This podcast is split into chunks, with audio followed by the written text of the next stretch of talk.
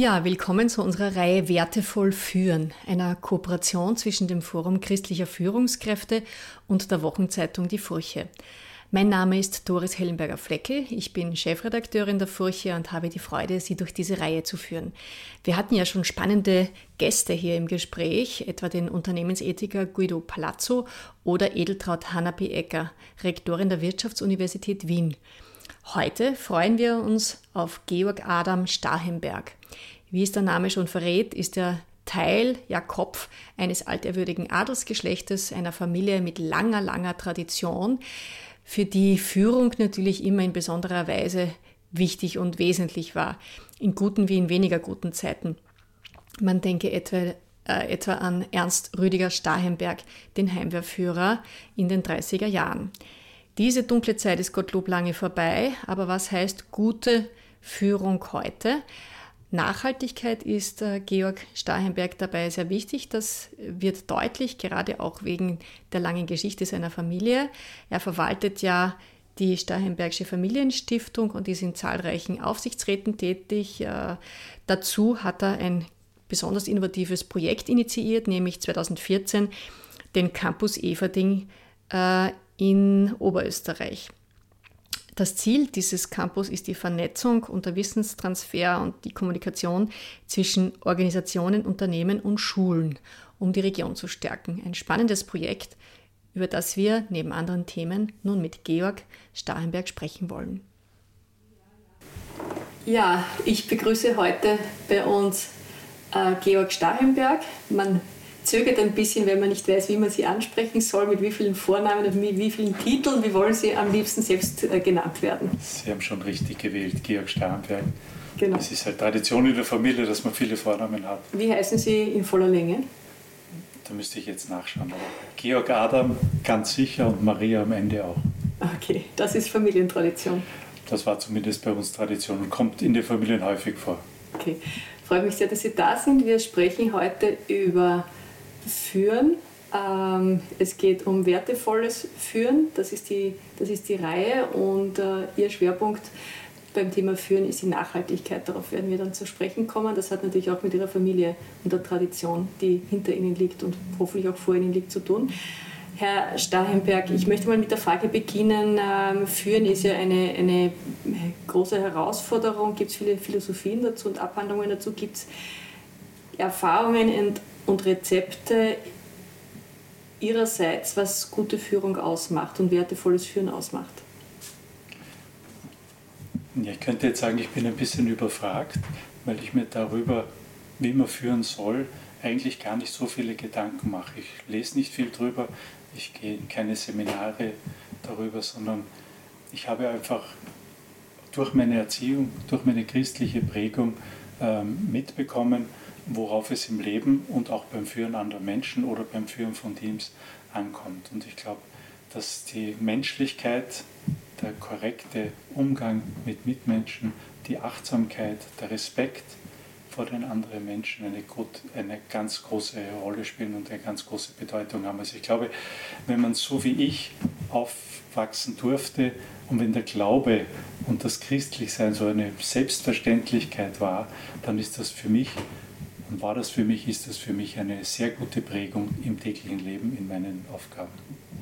Jetzt ist ja die Geschichte auch sehr wechselvoll gewesen Ihrer Familie. Äh, es war, Sie haben gesagt, christliche Prägung. Auf der anderen Seite war man natürlich in Kriege etc. involviert, da war Führung wahrscheinlich nochmal was anderes wie heute. Wie geht man denn da auch, auch mit äh, etwaigen dunklen Seiten von Führung um, auch in Ihrer eigenen Familiengeschichte? Ja, in, in der eigenen Familiengeschichte gibt es genug, genug Hoch und Tiefs. Ähm, und ich würde als erstes und als allererstes bitten und jeden bitten, dass man alles aus der Geschichte immer in seinem Zusammenhang belässt und versucht, es in dieser Zeit, im Umfeld dieser Zeit zu beleuchten und zu bedenken. Ja, da haben Sie recht. Ähm, da haben Sie recht. Da gab es auch schwierige Zeiten, große Herausforderungen. Und Sie sprechen wahrscheinlich die jüngere Geschichte an. Und da kann ich Ihnen sagen, der Vorfahre, der in den 30er Jahren hier in, in große Spannungen in Österreich verwickelt ist, wo bürgerkriegsähnliche Verhältnisse geherrscht haben, hat sehr bedauert, dass es dazu gekommen ist, weil das Schlimmste, sagt er und hat auch geschrieben, was einem in politischer Verantwortung passieren kann, ist, dass es zu Bürgerkriegen kommt. Also so der Heimwehrführer sozusagen. Genau. genau. Äh, wurde das irgendwie auch besonders aufgearbeitet bei Ihnen in der Familie? Wie geht man damit um, mit, diesem, mit dieser Bürde? Alles prägt, in irgendeiner Weise prägt alles. Ja. Äh, was die Auswirkungen auf mich sind, eindeutig und haben sich früh entwickelt. Ich weiß nicht, ob dadurch oder durch andere Umstände, aber Sie müssen andere fragen, aber ich hoffe, dass ich jemand bin, der sich immer bemüht, Brücken zu bauen und keinem Lager anzugehören. Ähm, aus der Geschichte heraus ist Ihnen das Thema Nachhaltigkeit besonders wichtig. Was bedeutet nachhaltiges Führen für Sie? Was gehört ja unbedingt dazu? Für mich, ich würde gerne Nachhaltigkeit ein bisschen anders formulieren, habe ein anderes Bild vor mir äh, und würde es eine enkeltaugliche Lebensweise nennen. Das ist mir so beigebracht worden, äh, es ist uns, es ist uns ans Herz gelegt worden, immer an die nächsten Generationen zu denken und im Sinne der nächsten Generationen zu agieren und zu entscheiden. Und das ist kein großes Wunder, es ist sogar Teil unseres Familienwappens. Ja. Äh, ähm, es ist aber kein Wunder in einer Familie, die auch mit Forstwirtschaft zu tun hat, weil die Nachhaltigkeit, eine Forstwirtschaft ohne Nachhaltigkeit kann gar nicht funktionieren. Hätten nicht meine Großeltern, Urgroßeltern Bäume gepflanzt, hätte meine Generation und ich nichts zu ernten. Tue ich es nicht heute, indem ich investiere, werden meine Enkelkinder und Urenkelkinder nichts ernten können. Also das ist die eine Prägung und die andere Prägung, ich kann nichts dafür. Ich bin in einer sehr privilegierten Situation und in diese Situation hineingebaut, geboren. Auch wenn wir mit diesen ganzen historischen Gebäuden zu tun haben, sieht man tagtäglich, ja, dass die nicht für nächstes Jahr gebaut sind und nicht bis sie sich rechnen, sondern eigentlich unter Anführungszeichen für die Ewigkeit. Und warum spielt das eine große Rolle? Wenn man verwalten darf, dieses Vermögen, dann, dann, dann, hat man mit diesen Gebäuden zu tun und hat sie die ganze Zeit in Schuss zu halten und relativ viel zu investieren, damit sie in Schuss sind und genützt werden können, einer Funktion nachkommen können. Kann man das jetzt einmal auch, dass man einen Überblick hat, was, was verwalten Sie jetzt? Äh, Sie hatten ja auch viele ehemalige Besitztümer, die jetzt nicht mehr, glaube ich, zu Ihrem Besitz dazugehören. Mhm. Äh, eine, wenn man sich auf Wikipedia umtut, gibt es da eine ganze Reihe. Was, mhm. was gehört jetzt zu Ihrem, äh, dazu, zu dem Gebiet, das Sie, das Sie verwalten bewirtschaften? Ja. Im Grunde ist meine Kernaufgabe die Verwaltung des Familienvermögens, das in eine Familienstiftung eingebracht ist. Das besteht aus einem größeren Forstbesitz, für österreichische Verhältnisse einem größeren Forstbesitz mit einem Immobilienvermögen äh, in erster Linie von historischen Gebäuden, mit natürlich relativ viel Fischerei, mit, mit Jagd, mit Museen, mit Windparks, ähm, alles, was man sich unter so einem Gutsbetrieb eben vorstellen kann. Windparks wäre mir jetzt nicht sofort eingefallen. Äh, das ist also relativ rezent, nehme ich an. Ja, jetzt habe ich übertrieben. Nicht Windparks, sondern Windpark, da stehen mehrere Windräder. Und da bin ich, und das ist vielleicht auch ein Teil von meiner Denkweise, da bin ich nicht Mehrheitseigentümer, sind wir nicht und bin ich nicht Mehrheitseigentümer, sondern das hat sich entwickelt mit anderen Partnern, das hat sich entwickelt mit denen, die vom Geschäft was verstehen und mit der Region. Ganz entscheidend, in etwa so einen Anteil wie ich in diesem Windpark habe oder wir in diesem Windpark haben, hat auch die Region. Das heißt, man hat sie teilhaben lassen an dieser Möglichkeit und deswegen funktioniert es auch gut. Von welcher Region sprechen wir?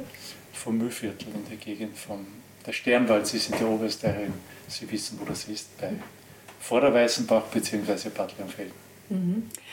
Ähm, ein großer Besitz bedeutet viel Verantwortung. Sie, wie viele Menschen führen Sie? Wie viele Menschen sind hier beschäftigt in diesen äh, Unternehmen? In Österreich, in Österreich haben wir so bis zu 50, also es variiert immer ein bisschen, aber zwischen gut 40 und schwach, schwach 50 Personen, die bei uns arbeiten. Ähm, ich habe dann auch noch eine Verantwortung in Spanien und in Südamerika, da kommen dann noch ein, ein paar dazu. In Andalusien, glaube ich, sind Sie, genau, ja. sind Sie auch. Ist aber, das klingt großartig, ist eine, eine kleine, feine ähm, wenn Sie so will, Farm, wo Orangen und Avocados produziert werden und Gebäude vermietet werden. Was ist Ihnen da in diesem Zusammenhang sehr äh, wichtig, hier als, als Arbeitgeber in einer ganz anderen äh, anderen, anderen Teil? Äh, Gibt es hier besondere äh, Verantwortungen auch, besondere Herausforderungen? Sie meinen in einer anderen Region, in einer anderen Kultur? Andere Kultur auch, ja. ja. Ich glaube, das Entscheidende ist, und wir haben auch mit Südamerika zu tun, das hat, ist historisch bedingt, das ist eine sehr interessante Geschichte. Ähm, in diesen Ländern ist wichtig, für mich wichtig, möglichst viel von den Menschen zu lernen, möglichst sich auf die Menschen einzulassen und möglichst ja, so zu führen, ja, wie sie es dort gewöhnt sind, ja, wie sie es dort erwarten und nicht wie wir es hier tun und vielleicht woanders vorgeben wollen. Das führt natürlich auch zu den dunklen Seiten der Geschichte. Man äh, hat natürlich dann immer Sorge, dass irgendwie ein kolonialistisches Gehabe sozusagen da drinnen ist. Also dem wollen Sie hier entgegen. Absolut. Mhm. Absolut. Und bis jetzt haben wir das Gefühl, haben wir das Gefühl, dass wir mit den Menschen, mit denen wir da in Südspanien und Argentinien und früher auch in Chile zu tun haben, irgendwie ganz gut befreundet sind. Ja, es ist ein gutes Miteinander und eine gewisse Nähe da, wofür auch einen großen Beitrag meine Frau leistet. Mhm. Ähm, ihr Stammschloss, ich weiß nicht, ob man das so ausdrücken mhm. kann, äh, ist in Everding. Äh, und in Everding ist auch ein äh, besonderes Projekt, nämlich der Campus Everding, den Sie hier äh, mit initiiert haben und initiiert haben. Können Sie ein bisschen erklären, worum es hier geht in diesem Projekt? Da muss man immer vorausschicken, dass ich mich in einer privilegierten Situation fühle, dass ich die Möglichkeit durch Geburt, nur durch Zufall, die Möglichkeit bekommen habe, ähm, andere teilhaben zu lassen an meine Möglichkeiten. Ich lebe in Efferding, wir leben in Efferding, wir leben gerne dort und wir wollen uns dort einbringen. Und wenn es Möglichkeiten gibt, hier etwas zu entwickeln, dann wollen wir dabei sein. Der Campus Evering, der jetzt in der Pandemiezeit ein bisschen gelitten hat, weil, weil er darauf aufbaut, dass sich Menschen begegnen und austauschen. Das war nicht so leicht möglich. Vor allem geht es auch um die Jugend. Aber im Grunde ist es, ein, ist es eine, eine Plattform, eine Wissensplattform, eine Vermittlungsplattform, eine Vernetzungsplattform, um in der Region innovativ tätig zu sein und Zukunftsthemen voranzutreiben. Und ganz wichtig ist, weil wir die Erfahrung gemacht haben, dass junge Leute eigentlich äh, nach einer gewissen Zeit der Ausbildung wieder nach Efering kommen wollen. Deshalb ist es wichtig, diesen jungen Leuten ganz früh, also in der, in der Unterstufe, wenn Sie so wollen, mit den Betrieben, mit der Politik, mit der Kultur, ja, mit den Herausforderungen des, der Gegend äh, in Verbindung zu bringen. Das tun wir mit der Hoffnung, ja, dass dadurch mehr Zusammenhalt, mehr Bindung entsteht und sie irgendwann zurückkommen oder vielleicht auf ihren Universitäten, in ihren Ausbildungen die eine oder andere Masterarbeit, die eine oder andere vielleicht Diplomarbeit etc. zum Vorteil der Region entwickeln. Das funktioniert sehr gut und hat zum Ziel, dass wir in dieser Vernetzung und Vermittlung die Stärken der Region bewusster machen, zusammenführen und gemeinsame Projekte entwickeln. Das heißt, es geht auch ein bisschen gegen den Brain Drain von, vom, vom Land in die Stadt, sehe ich das richtig? Ich bin, immer, ich bin nie gegen etwas, aber wenn ich das Gefühl habe, es macht Sinn, und Sie kommen auch aus einer ländlichen Gegend, es macht Sinn, sich in der ländlichen Gegend, im entlegeneren Raum zu engagieren, damit Leute nicht weggehen oder wiederkommen, damit Leute auch dort eine Ausbildung, Arbeit etc. finden, dann ja, hat es zur Folge, dass sie bleiben. Und die Pandemie hat uns gezeigt, wie wichtig das Grün ist, wie wichtig Familie ist, wie wichtig Raum und Platz ist. Ja. Und das bietet halt das Land eher als die Stadt. Können Sie noch mal ein bisschen präzisieren, wie diese Zusammenarbeit von den jungen Leuten und den Unternehmen genau äh, funktioniert? Also wie läuft das ab? ich kann Ihnen sagen, eine Partnerschaft zum Beispiel war mit, einer, mit einem Leitbetrieb in der Region. Die sind in der Lebensmittelproduktion. Die haben 16-jährigen Schülerinnen in dem Fall aus einem Gymnasium die Chance gegeben, ähm, ein Produkt zu entwickeln. Gesagt, ihr wisst, was wir können, ja, ihr wisst, was es hier gibt ja, in unserer Region. Macht euch Gedanken über ein Produkt, was ihr gern, ihr aus eurer Sicht mit uns auf den Markt bringen wollt. Und dann haben die die Chance bekommen, ein Produkt zu entwickeln, haben die Chance bekommen, ähm, Rezepte zu entwickeln, haben die Chance bekommen, sich über Verpackung und Gestaltung Gedanken zu machen, immer begleitet von diesem Leitbetrieb, den ich gerne nennen würde, aber das tut man nicht. Und am Ende ist ein wirklich herzeigbares Produkt entstanden, wo wir, wenn es damals den Plan hatten, ähm, dass vielleicht dieses, dieses Produkt, dieses coole jugendliche Produkt, ja, ein Smoothie war das dann im Endeffekt, ähm, ein, oder Squeezy heißt das, glaube ich, gell? Squeezy heißt das, ähm, dann zu einer Landesausstellung auch ähm, präsentiert werden sollte. Wie viele Unternehmen sind hier sozusagen vernetzt und nehmen teil an diesem Campus? Ganz zum, ganz zum Unterschied von, von ich werde sagen, vom sonstigen Agieren haben wir, haben wir den Campus so definiert, dass er offen ist. Er, ist. er ist ein Campus der Region, er ist offen für die Betriebe der Region, er ist offen für die Schulen, für die Universitäten der Region, für die politischen Vertreter, für die Menschen der Region, ohne dass wir jetzt Gemeindegrenzen, Bezirksgrenzen, Grenzen des Tourismusverbandes oder der Wirtschaftskammer ziehen, sondern so wie die Region etwas bietet an Stärken, ja, darf es eingebracht werden. Das kann man auch, das ist bei jedem Projekt ein bisschen anders. Da gibt es keine fixe Zugehörigkeit, sondern es ergibt sich. Vielleicht, wenn ich noch reden darf, ein Projekt, was mich besonders gefreut hat, ist, wir haben teilgenommen, erstmals die Region an der Langen Nacht der Forschung. Und da haben nicht Betriebe bei sich teilgenommen, wo Menschen dann an dem Tag hingefahren sind, sondern wir haben gesagt, okay, wir holen die Betriebe ins Schloss. Schloss ist ein sehr zentraler Ort, hat sehr viel Platz. Ja, man möchte es nicht glauben, beim ersten Mal, bei der ersten Teilnahme, wir hatten, wenn ich mich richtig erinnere, 22 Firmen, fünf Schulen, eine, äh, eine Fachhochschule, die da teilgenommen hatten. Und zwischen 17 und 22 Uhr in den fünf Stunden waren, glaube ich, fast 1500 Leute da.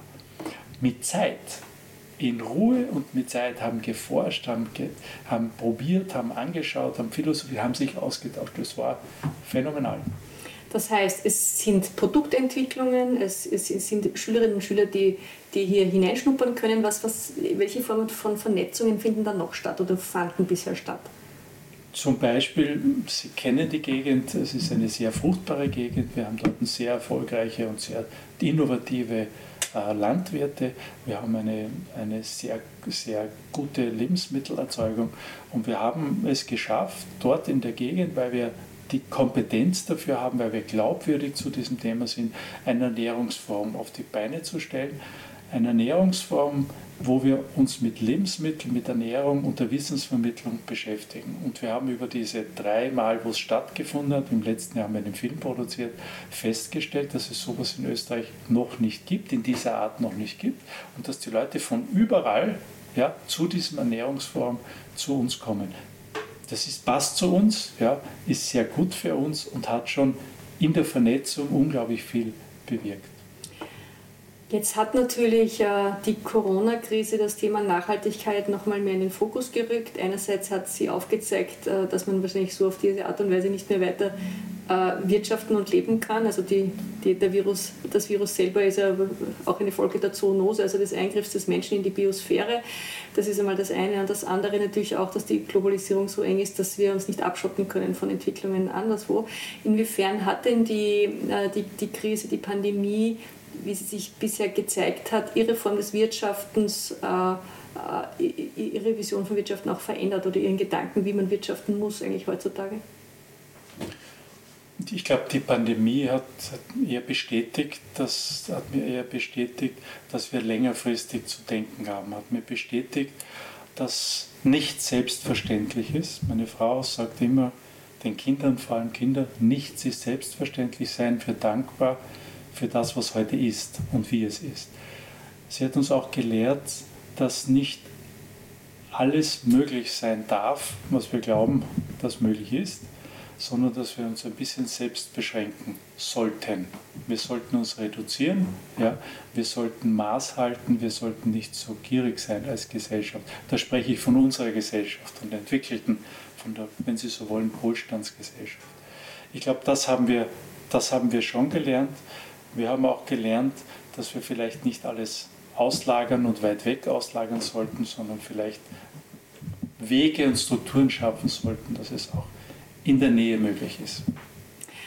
Es hat ja äh, angesichts dessen, wie man sich nun neu orientieren muss, auch die Diskussion gegeben, muss eine neue Form von Verzicht Einzug halten.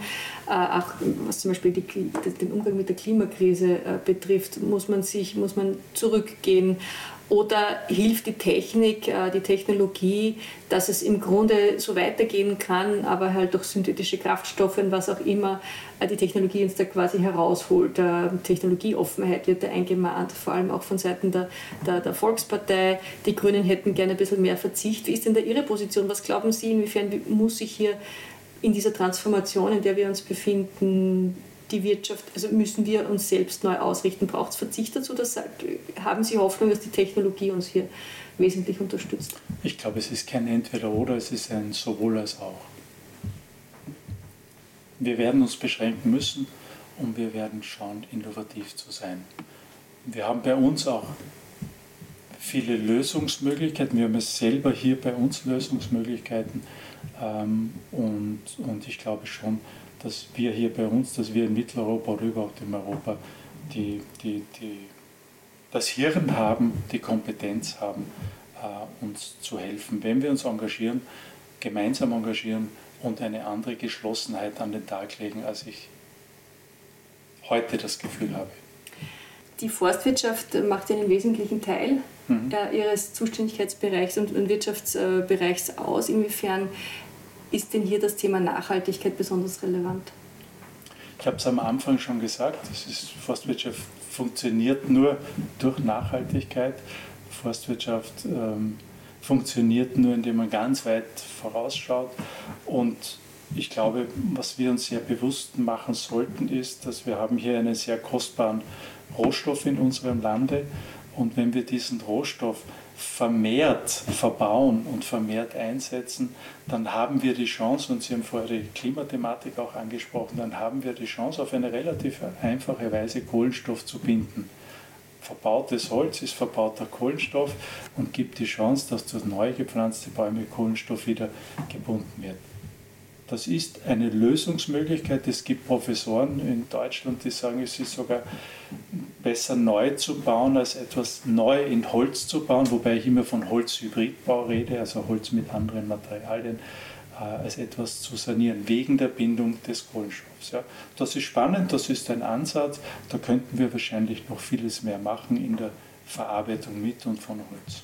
Inwiefern sind Sie denn äh, jetzt äh, mit den politischen Plänen, was jetzt äh, Forstwirtschaft und so weiter betrifft, in Österreich zufrieden. Also da hat sich ja auch die, die türkis-grüne Regierung einige, einige Ziele gesetzt, soweit ich weiß. Äh, geht das alles in die richtige Richtung oder sagen Sie, da ist noch zu wenig Ambition? Ich glaube, die Ambition, die man jetzt sieht, ähm, die ist äh, sehr zu begrüßen ähm, hat natürlich auch sehr stark damit zu tun, dass der, der, österreichische Wald in den letzten Jahren durch den Borkenkäfer sehr gelitten hat. Und jetzt werden Aktionen gesetzt, wird, wird wirklich sehr viel in die Hand genommen, um diesbezüglich ähm, aktiv zu sein. Das nützt der Forstwirtschaft, das nützt der gesamten Wertschöpfungskette Holz, das nützt unserem Land, das nützt aber auch dem Klima. Und eins noch zu Holz. Ähm, in der kaskadischen Nutzung von Holz ist vom, vom Bau bis übers Papier bis zum Möbel, alles möglich, bis am Ende der kaskadischen Nutzen auch die Energiegewinnung. Und das Interessante ist, es gibt keinen Abfall. Mhm. Äh, das mit dem Bauen ist interessant, weil das ja wirklich noch erst ganz, ganz kurz im Bewusstsein ist, dass das auch ein Riesen, Riesenthema ist. Also das war bisher so, jeder hat gebaut mit Beton oder wie auch immer, wie er lustig war. Und dann kam jetzt einmal die Überlegung, auch beim Sanieren, was machen wir? Eigentlich ist das alles Abfall oder so, muss man kompliziert entsorgen, was wir da alles verbauen. Mhm. Äh, ist es schon angekommen, dass tatsächlich Holz hier der wesentliche Baustoff wäre, den man verstärkt nutzen muss? es ist ein wesentlicher Baustoff, wenn Sie sagen, der wesentliche freut es mich, mhm. aber das werden Sie aus meinem Mund nicht hören.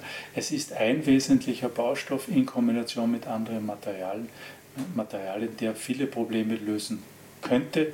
Es ist sehr viel passiert in den letzten Jahren, wirklich extrem viel passiert, extrem viel geforscht worden und es gibt jetzt wirklich ähm, sehr, sehr erfolgreiche österreichische Unternehmen, die Holz auf höchstem Niveau verarbeiten, im Bau bis zum Papier, im Möbel bis zu, zur Platte.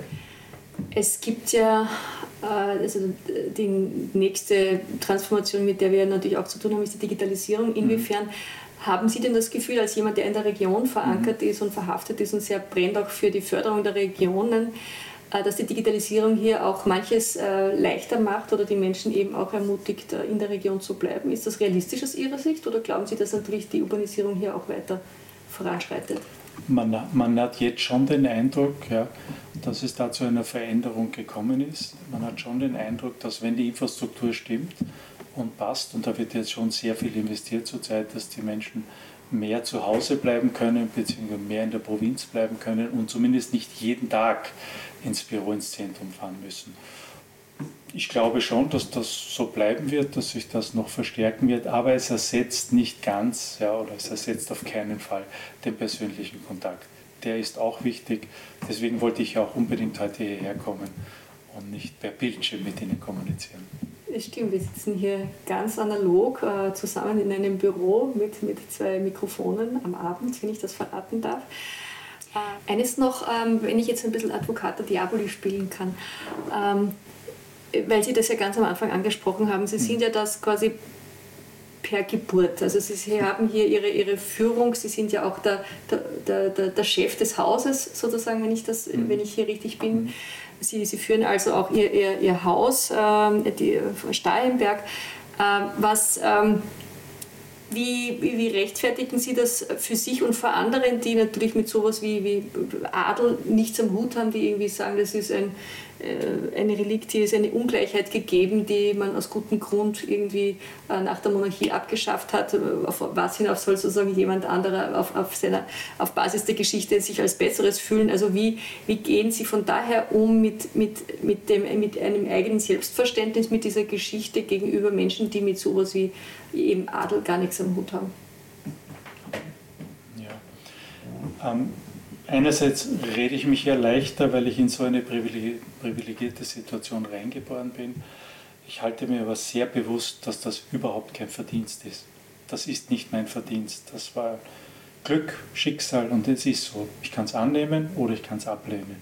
Ich habe es angenommen, versuche nicht zu vergessen, wie ich dazu gekommen bin, versuche mich in die Gesellschaft einzubringen, versuche die Bodenhaftung nicht zu verlieren, ja, ein Teil der Gesellschaft, ein Teil der Umgebung, ein Teil der Region zu sein. Und ich versuche, das sollen Ihnen andere berichten, ich versuche mich dort einzubringen, wo ich das Gefühl habe, ähm, dass ich was bewegen kann. Und da geht es zu einem großen Teil auch, oder geht es oft auch, um, um diese Menschen oder Teile der Menschen, ähm, die es nicht so leicht haben, die zu den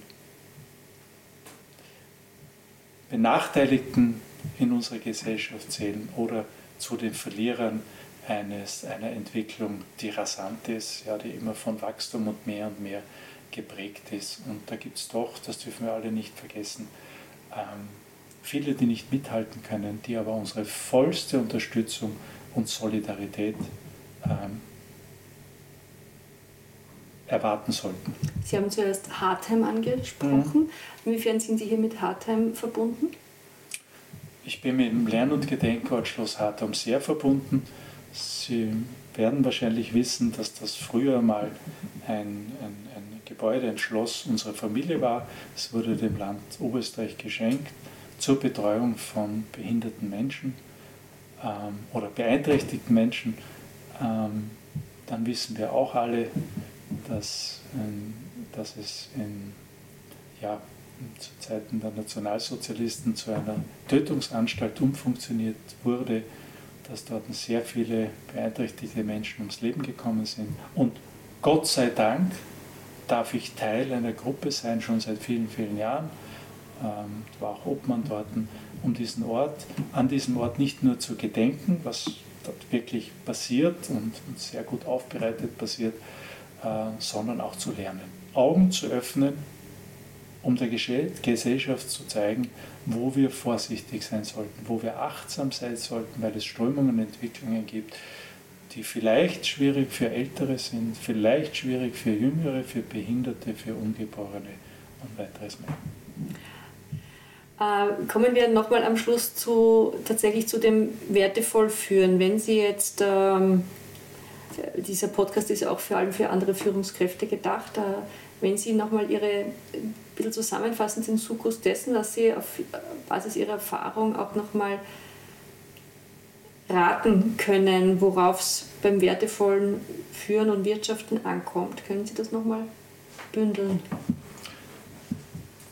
Ich habe am Anfang schon gesagt, dass ich da bestimmt nicht der Experte bin, aber ich bündel es gerne. Ich glaube, dass die Menschlichkeit eine große Rolle spielt. Ich glaube, dass die Achtsamkeit eine große Rolle spielt. Ich glaube, dass die, der Respekt und Rücksicht eine große Rolle spielt.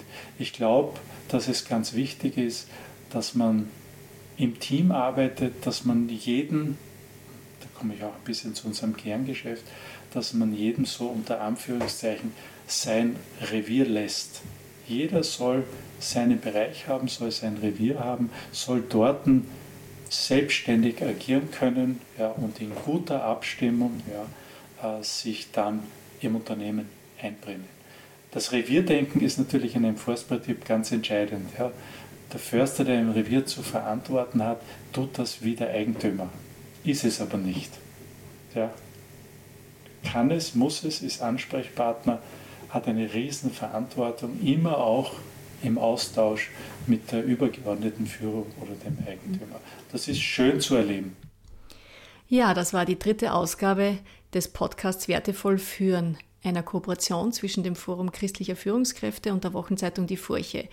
Georg Adam Stachenberg war diesmal zu Gast und in der nächsten Ausgabe im Oktober werden wir Melanie Wolfers begrüßen. Sie ist Ordensfrau und Autorin zahlreicher Bücher.